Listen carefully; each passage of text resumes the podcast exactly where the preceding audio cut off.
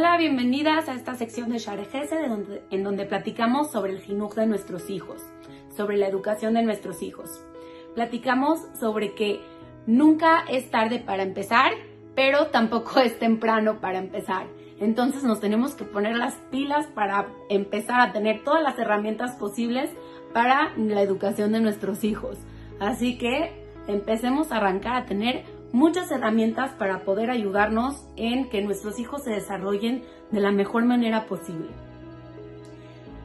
Ojalá hubiera una receta mágica en la que les pudiera decir A más B da C, pero la realidad es que no es así. Y es increíble porque estudiando de la Torah, vemos que en uno de los que tuvimos, que se llama Mishle, hay un pasú que dice Hanoch lanar al pidarco. Educa al joven según su camino. ¿Qué nos quiere decir esto?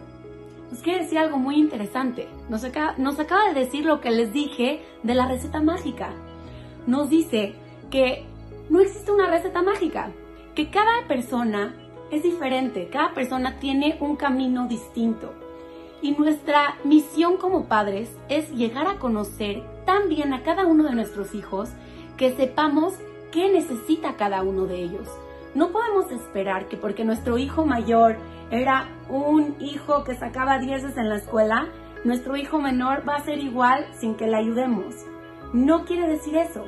Quiere decir que tal vez al hijo grande se le hacía fácil estar escuchando, pero al chiquito se le hace fácil estar observando. Cada persona es distinta y nuestra misión, como les digo, es entender por dónde llegamos a cada uno de nuestros hijos. El ejemplo que les dije en realidad es una tontería, pero hay muchísimas cosas en las que tenemos que llegar a conocer a nuestros hijos.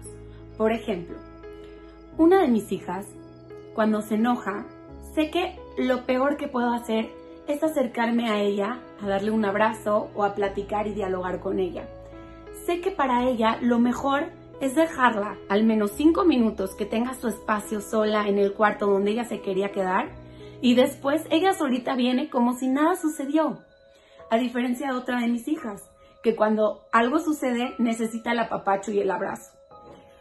Estas cosas que parecen sencillas, en realidad puestas en práctica pueden cambiar completamente nuestra convivencia con nuestros hijos.